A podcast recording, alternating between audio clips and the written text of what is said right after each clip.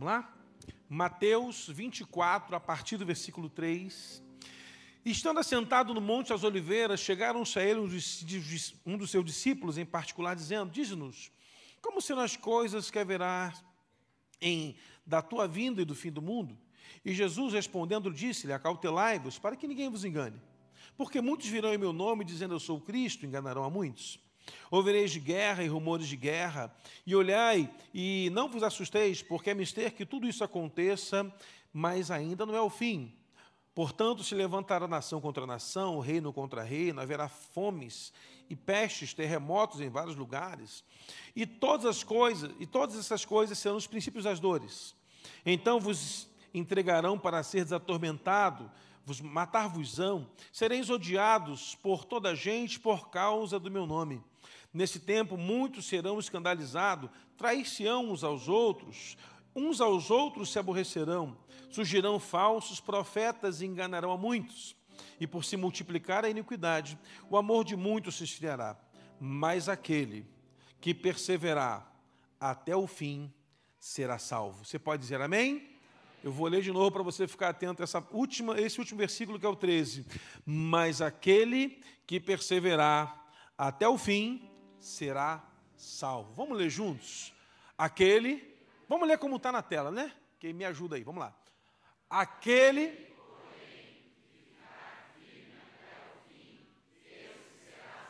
Diga assim: Eu ficarei firme até o fim.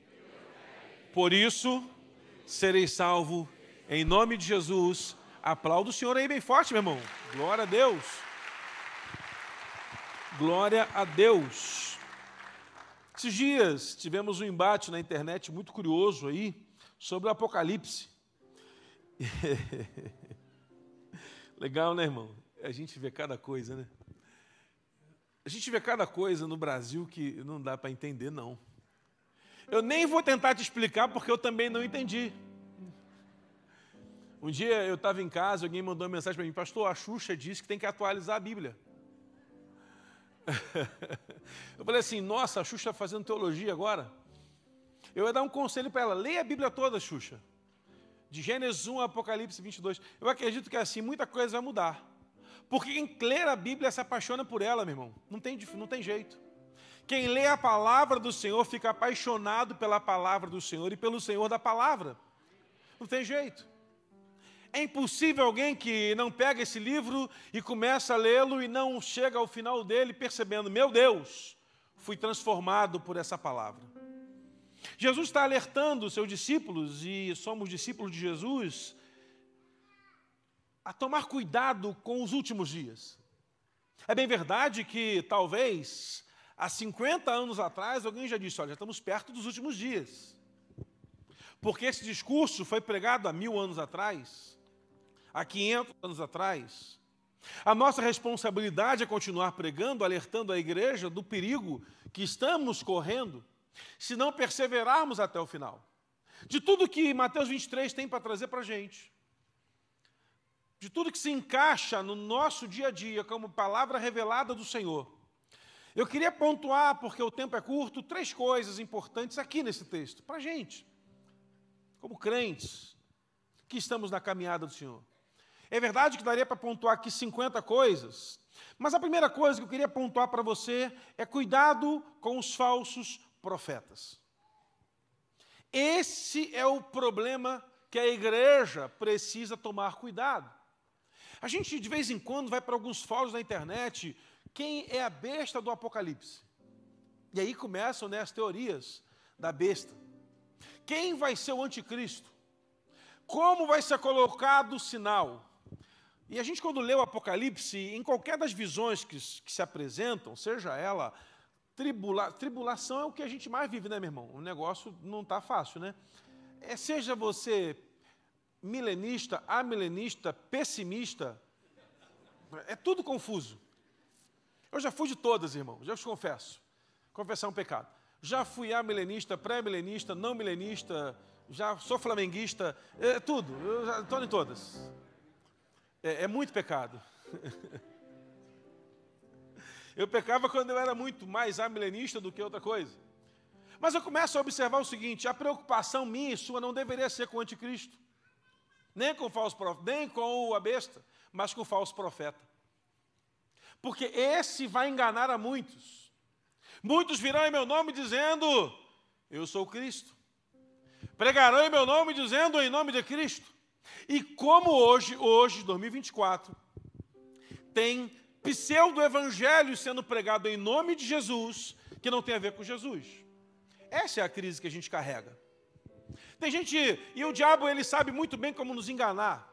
Enquanto você está preocupado em fazer cálculos de quantas luas aconteceram para que Jesus volte, a gente vai sendo enganado por falsos profetas que se levantam para pregar um falso evangelho que nos atormenta, que nos coloca em crise e nos leva, irmãos, a perdermos até mesmo o foco da nossa caminhada de fé. Por isso o segredo é a perseverança. A gente, quando vai olhar o embate do carnaval, foi sobre o Apocalipse. Se o Apocalipse vier, gente vai acabar com ele. É, é, é legal o discurso. Dá para cancelar também o Apocalipse. O problema é que a gente já está numa era apocalíptica há muito tempo, meu irmão. E a gente precisa tomar um cuidado de olhar para esse contexto de apocalíptico que João apresenta e que vai se perpetuando sobre a igreja de século a século, trazendo ensinamento para entender que o Apocalipse não é um livro de destruição. Para a igreja, o Apocalipse é um livro de esperança. Amém? Sabe por quê? Porque no final de tudo estaremos na Nova Jerusalém, caminhando em ruas de ouro com o Senhor, porque Ele nos sustentou, porque perseveramos até o final. É o que a gente carrega no nosso coração. Eu tinha, eu ganhei uma vez um livro, Os Enigmas do Apocalipse. Eu comecei a ler o livro, irmãos, eu fiquei numa neurose. Porque eu, eu quando me converti, em 1989, Faltou até ar, né? 89, metade aqui não era nascido. Não, era assim, era assim, não vem não. Vê se só eu envelheço. Todo mundo aqui já passou de 89. Eu tive um primeiro pastor que ele falava assim, irmãos, não comprem nada que tenha código de barras.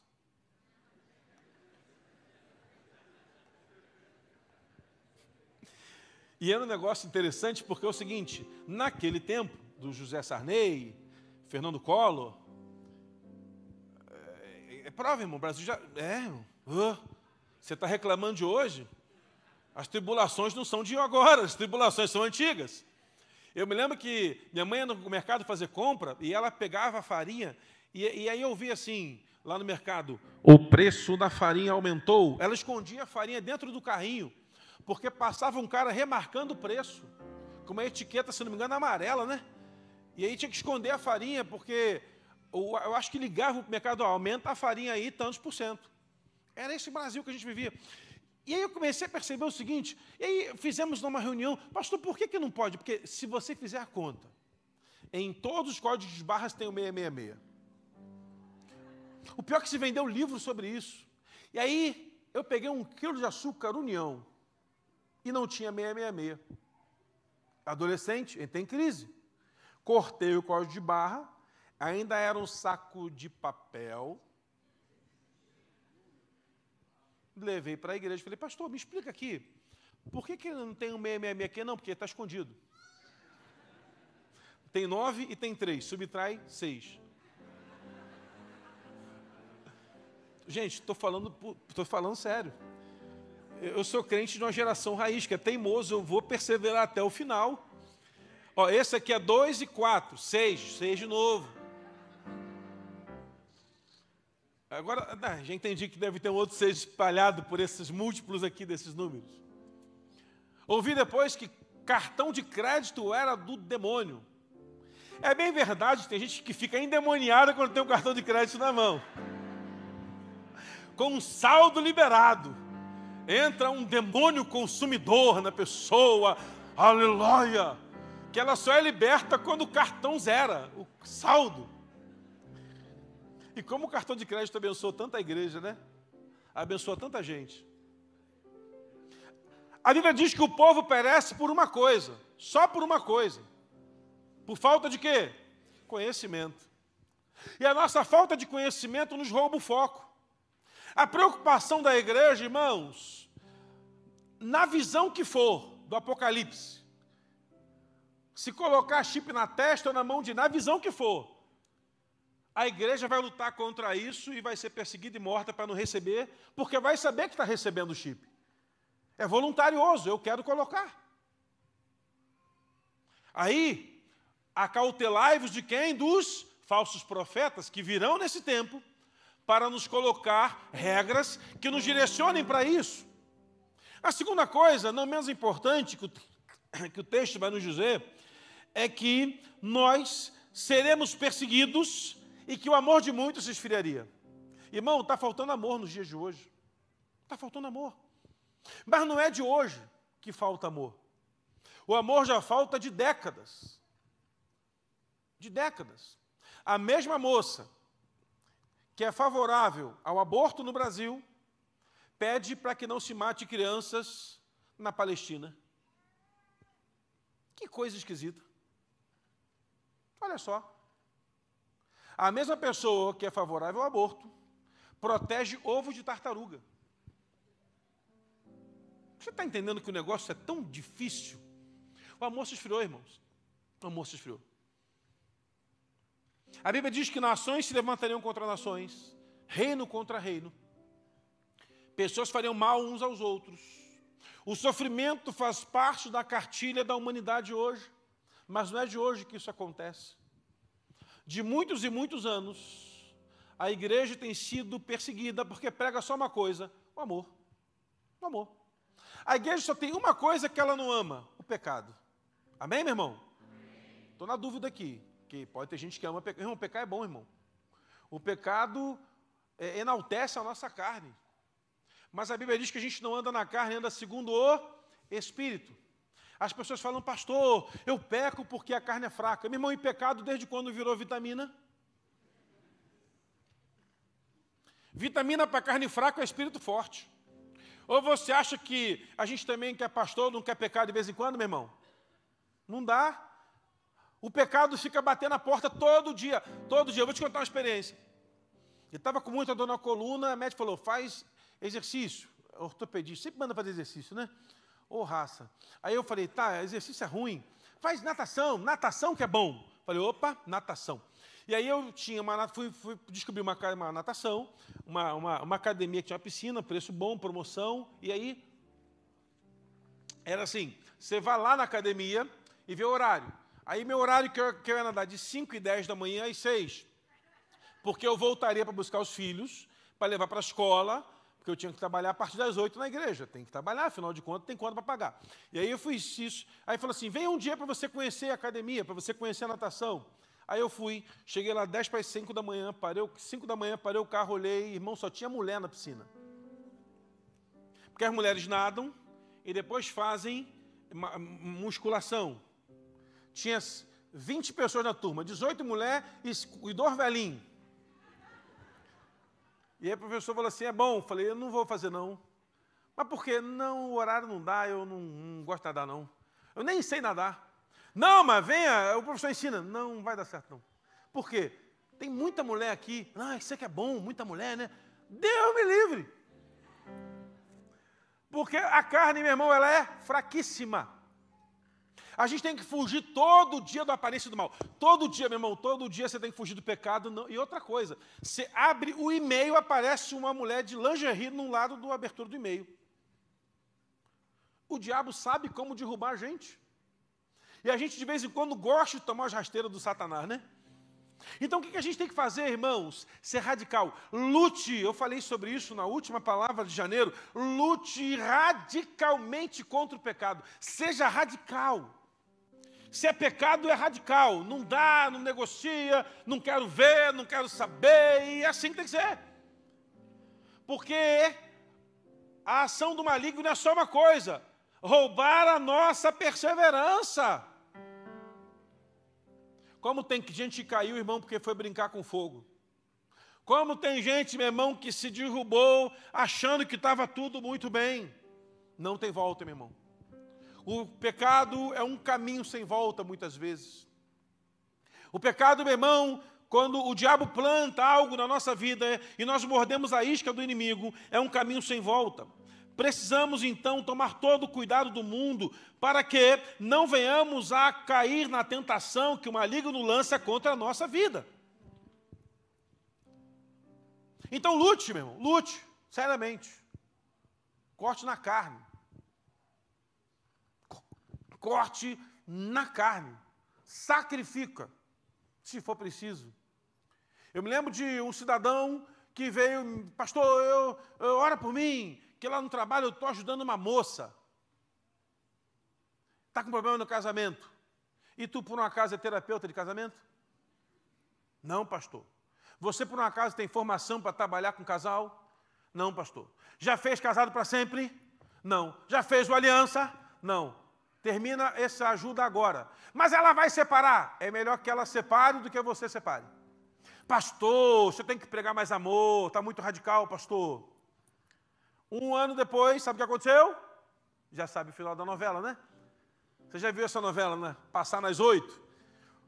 Mas foi uma novela mexicana, meu irmão. Sebastiana Francisca, minha amada. Já viu a novela mexicana? É, Otaviano Magalhães, te amo. Desse jeito, terminou tudo. É, pastor, caí. Mas eu te avisei, eu te disse, eu falei. Não adianta.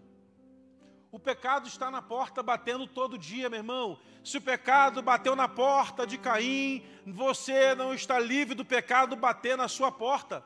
Então, o amor vai se esfriar em alguns estágios. O amor pelo outro vai se esfriar. Há um ditado que minha avó diz: quando a farinha é pouca, meu pirão primeiro. O amor pelos outros esfria. E o nosso amor pelo Senhor também se esfria. E é esse que é o nosso maior risco. Porque quem não ama Jesus incondicionalmente não vai conseguir amar os diferentes. Não vai conseguir amar as pessoas. Quando nós amamos Jesus acima de tudo, nós conseguimos amar as pessoas diferentes que passam à nossa volta, com seus pecados, com os seus defeitos, com as suas marcas, com as suas iniquidades que sejam. Amaremos as pessoas e desprezaremos o seu pecado. Porque é só uma forma das pessoas serem transformadas pelo amor de Deus. Como? Quando elas abandonam e reconhecem que são pecadoras e querem deixar seu pecado. E qual é o problema de quem não ama o Senhor incondicionalmente? É que ela começa a tentar ajudar as pessoas que estão mergulhadas no pecado e se afundam lá. Eu sei que às vezes o nosso coração pulsa por fazer algo, meu Deus, eu, às vezes é melhor contribuir para que alguém faça, meu irmão. Às vezes é melhor você financiar para que alguém vá. Eu, eu, eu podia te contar aqui um monte de experiências, o tempo é curto, mas eu fico pensando, irmãos, quantas vezes, quantas vezes, pessoas caíram muito bem intencionadas. Há quem diga que o inferno também está cheio de boa intenção, né? Pessoas bem intencionadas também caem. Mas quando amamos a Jesus sobre todas as coisas, tudo se faz diferente na nossa vida. Tem pessoas que se esfriaram no amor por Jesus, se esfriaram no amor pelo Senhor, começaram a negociar. E aí, meu irmão, olha o falso profeta de novo. Teologias chegam para nós e começam a nos propor uma graça que é hiper. A graça já é super ultra. E não nos podemos nos permitir achar que só porque onde abundou o pecado superabundou a graça, que nós vamos ter que pecar mais. Esse texto é bem interessante porque aponta para aquele que está na superabundância do pecado. Mas uma vez que você está debaixo da graça, o pecado não faz mais parte do seu cardápio, do seu currículo. Porque o pecado fere a santidade e a palavra diz que nós devemos ser santos como o Senhor é santo. E aí entra o nosso problema. Porque santificação é um preço alto a ser pago.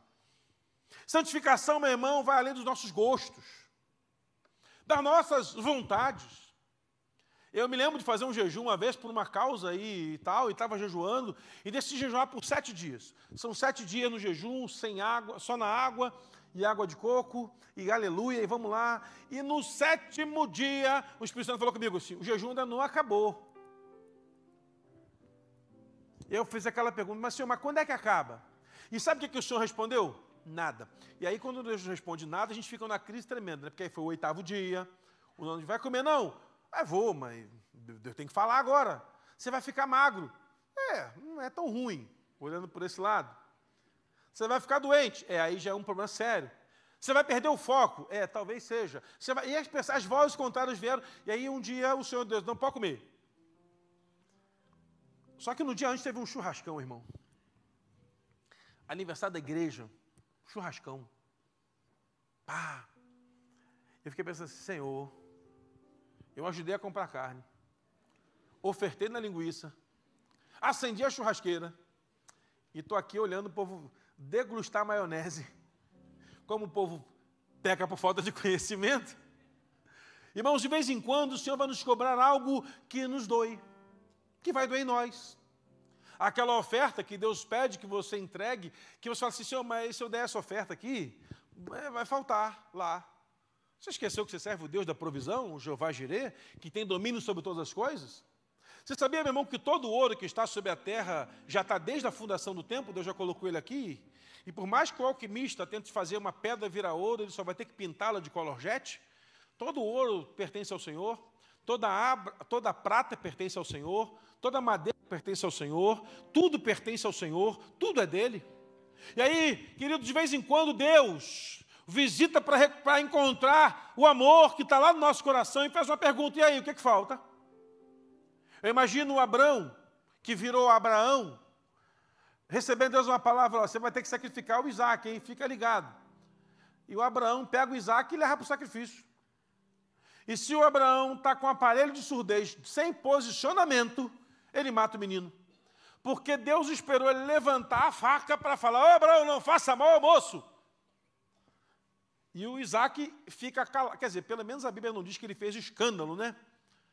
Mas imagina o menino amarrado debaixo de uma lenha com a tocha ao lado, só falta acender, e esse homem é reconhecido como pai da fé. E o que Deus quer provar para mim para você? Que o homem não pode adorar as coisas que Deus lhe entrega, mas adorar ao Deus que lhe entrega as coisas. Nós não podemos adorar o que Deus me deu, eu tenho que adorar o Deus que me deu. E esse é o nosso desafio. Tem pessoas que adoram sua empresa, adoram seu carro, adoram sua casa, adoram sua família, adoram seu conhecimento, adoram seu diploma, adoram as suas formações e se esquecem que se não fosse Deus, nada teria, meu irmão, nada teria. Ah, mas eu tenho muitas terras, pastor. Vem uma reforma agrária doida, toma terra de todo mundo. Ah, mas eu tenho muito gado. Passa uma gripe da vaca louca, mata os gado todo. Aí o frango, o gripe do frango também, meu irmão, pega também. Olha que loucura. Irmãos, tudo que temos pertence a Ele. E Ele termina dizendo assim: Mas aquele que perseverar até o fim. Há uma necessidade de perseverança.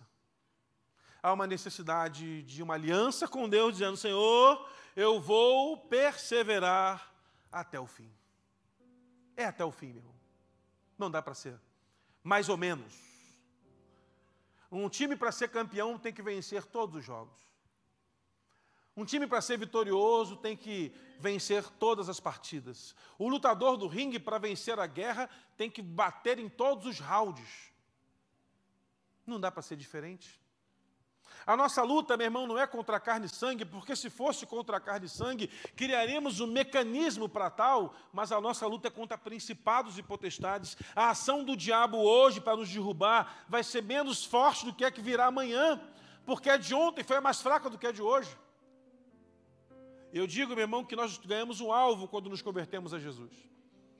Eu acho que o diabo, ele, quando alguém converte, ele faz um alvo e prende numa parede do inferno e fica tirando dardos inflamados. Mas quem é apaixonado por Jesus ganha um alvo maior. Mas tem alguns que têm um alvo que é uma parede inteira. Irmão, saiba de uma coisa: o diabo tem a única intenção de escandalizar os outros a partir da sua vida porque você vai ser perseguido, vilipendiado, vai ser jogado, avacalhado, pisado, tudo. Mas perseverar até o final é o caminho. Não importa como você começa a sua caminhada de fé, o importante é como você vai terminá-la nas moradas celestes com o Senhor, andando em ruas de ouro e cantando no lindo coral.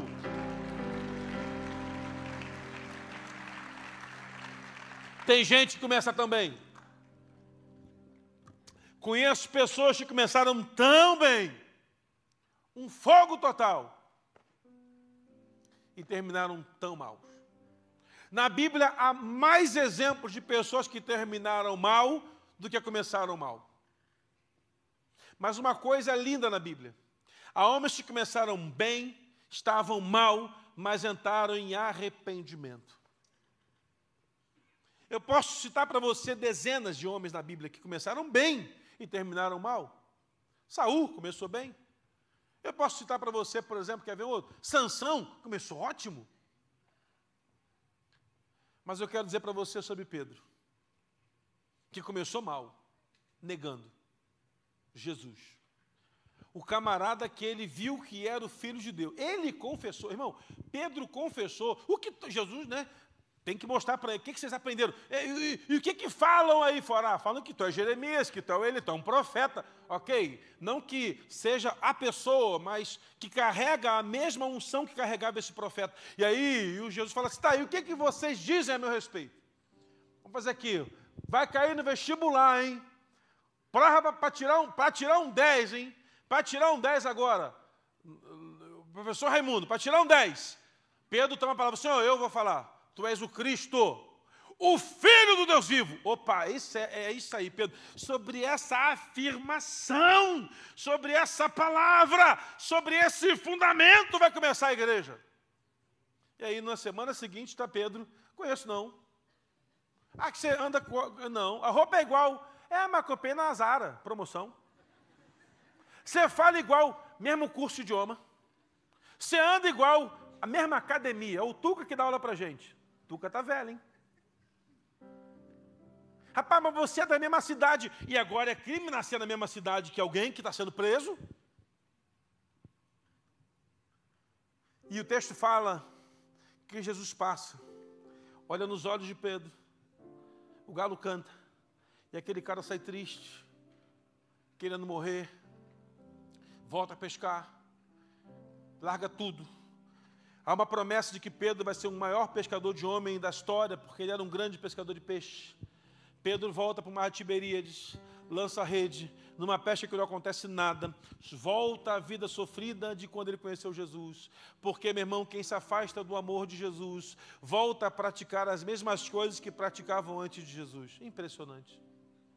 Isso é uma constatação. Pesquisa de campo, garanto para você isso. E está lá Pedro pescando, Jesus aparece na praia e fala, ó, joga a rede do outro lado. Pega um peixe. 153 grandes peixes. E eu fui estudar o porquê que eram 153 grandes peixes, e o doutor Russell Shedd disse que eram 153 grandes peixes, porque naquele tempo haviam 153 nações que Pedro ia ter que alcançar. Embora Pedro estava pegando peixe, aquele, aquele sinal dizia: Você está pegando peixe, mas eu estou te entregando as nações por herança para que você faça uma grande colheita.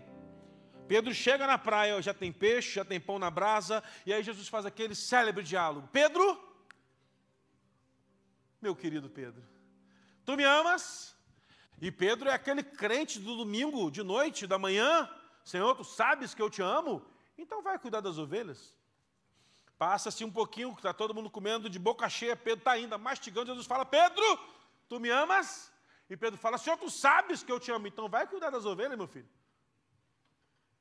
E pela terceira vez, Jesus fala: Pedro, tu me amas? E Pedro, chorando, fala: Senhor, tu sabe de tudo nós podemos amar a Jesus aqui, funcionando nesse ambiente maravilhoso, cadeira ótima, climatizado, banheiro cheiroso, só gente bonita. Já reparou que tem uma pessoa bonita sentada do teu lado, irmão?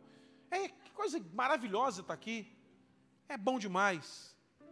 Mas Jesus falou, Pedro, se tu me amas, vai cuidar das ovelhas. Há um chamado a quem ama Jesus. Ama Jesus, amém? Então você vai ter que abrir uma célula esse ano. Porque você vai ter que cuidar das ovelhas, meu irmão. Não, mas eu só amo Jesus aqui dentro. Não, mas não serve, aqui dentro não está valendo. Tem que ser enviado para fazer aquilo que o Senhor mandou você fazer.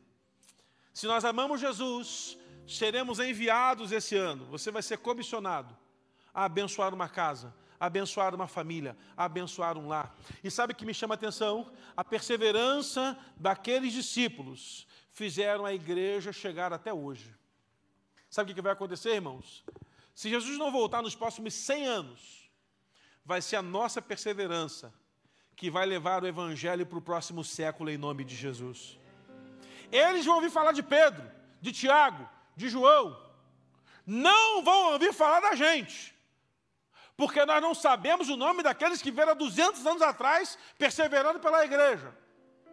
Mas lá no céu, naquele livro, o nosso nome vai estar escrito com um carimbo, crente perseverante para a glória de Deus. Se coloque de pé, aplaude e glorifica ao Senhor onde você está, porque você é um crente que persevera em nome de Jesus. Pegue o pão, pegue o cálice. Obrigado, contabilidade aí do, do negócio. Se algum irmão não recebeu o pão ou o cálice, levanta sua mão para a gente levar até você o pão e o cálice. Temos aqui um casal que vai casar esse ano, mais uma jovem lá atrás. Não, tem que ficar com a mão levantada, meu irmão. Lá em cima na galeria, alguém que não recebeu o pão. Meu Deus, lá na galeria, alguém não recebeu o pão. Levanta a mão, pode ir lá. Pode tirar o contador, meu filho. Já estou angustiado com esse contador. Obrigado. A banda já pode subir também, por gentileza. Pegue o pão aí, quem não recebeu aqui. Quem ainda não recebeu, levanta a mão bem alto assim para a gente ver você. Ali lá, na ponta de lá temos uma família. É. Isso. Vamos lá? Achou aí? Tem música para ceia já? Tem música? Qual que vai cantar? Ir a partir do pão, os nossos olhos se abrem.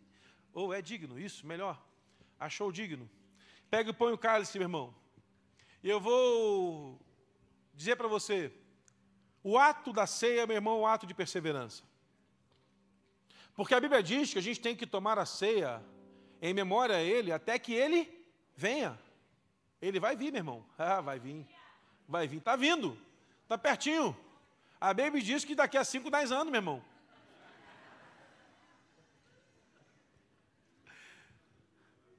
Tomara. Que ela tenha acertado em nome de Jesus. Porque não está fácil, irmãos. Eu estava lendo um livro sobre intercessão e, e o intercessor disse no livro que ele orava dizendo, Senhor, eu não estou aguentando mais o sofrimento que eu passo no país comunista que eu vivo. Isso nos anos 50.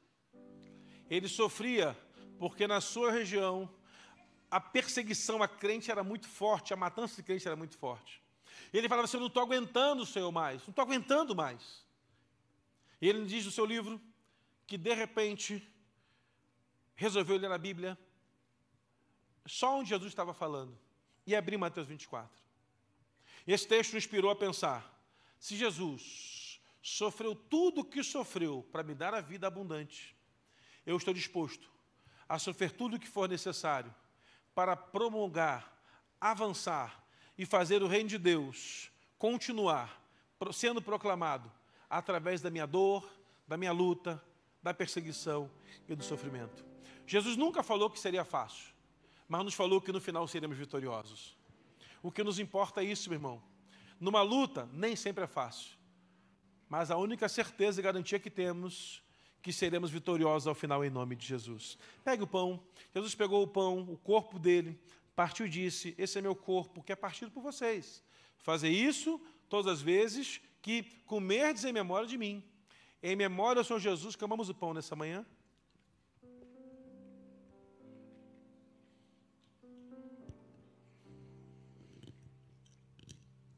Semelhante modo, depois de haver ceado, ele tomou o cálice, dizendo: essa é a nova aliança do meu sangue.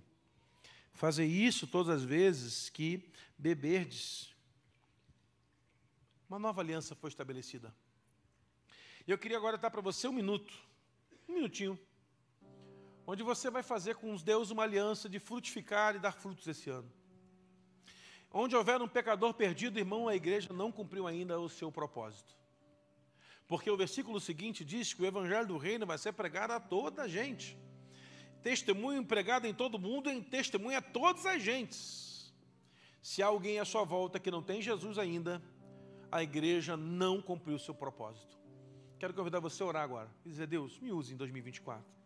Eu quero ser treinado, liderar uma célula, ir para viagem missionária, me envolver no evangelismo, fazer missões, acompanhar morador de rua, acompanhar viciado. Eu quero ser usado pelo Senhor esse ano. Eu quero terminar esse ano com frutos que permanecerão para sempre, em nome de Jesus. Ore nesse momento. Ore nesse momento. Senhor, receba nossas orações, Pai, que não sejam vãs repetições.